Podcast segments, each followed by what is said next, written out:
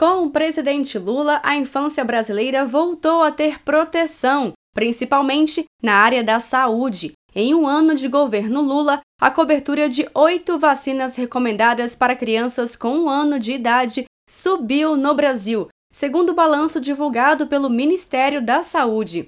O resultado representa uma reversão da queda dos índices vacinais que o Brasil enfrenta desde 2016.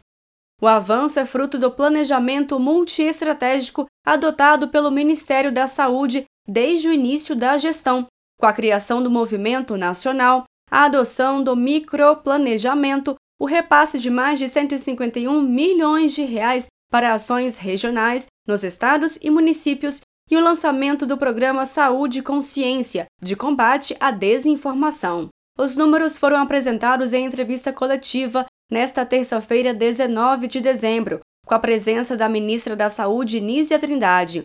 Segundo a ministra, o Movimento Nacional pela Vacinação, lançado pela pasta em fevereiro deste ano, já traz resultados vitoriosos. O Movimento Nacional pela Vacinação venceu, ou seja, todos nós alcançamos juntos o objetivo de reverter a tendência de perda nas coberturas vacinais no Brasil. Quando dizemos o Brasil voltou, o presidente Lula voltou e o Zé Gotinha voltou, estamos falando de uma retomada de algo que o país jamais poderia ter perdido, porque vacina é vida, vacina é para todos, como dizemos, e vacina como afirma a Organização Mundial de Saúde, junto com a água tratada, é o que garantiu a redução da mortalidade infantil e o aumento da expectativa de vida em todo o mundo.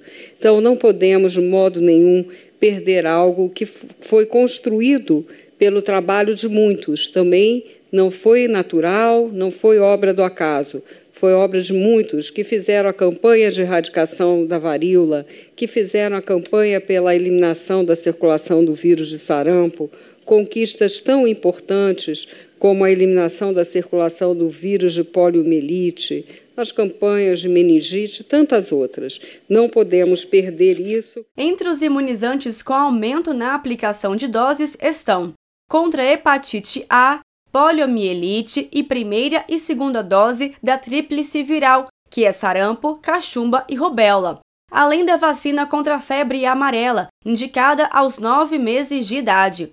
Os dados referem-se às doses aplicadas de janeiro a outubro deste ano, em comparação ao mesmo período de 2022. Os dados mostram o comprometimento e esforço da pasta para a retomada das coberturas vacinais no país, após os desmontes realizados na área e o desestímulo à vacinação no governo Bolsonaro, principalmente com a disseminação de notícias falsas sobre os imunizantes.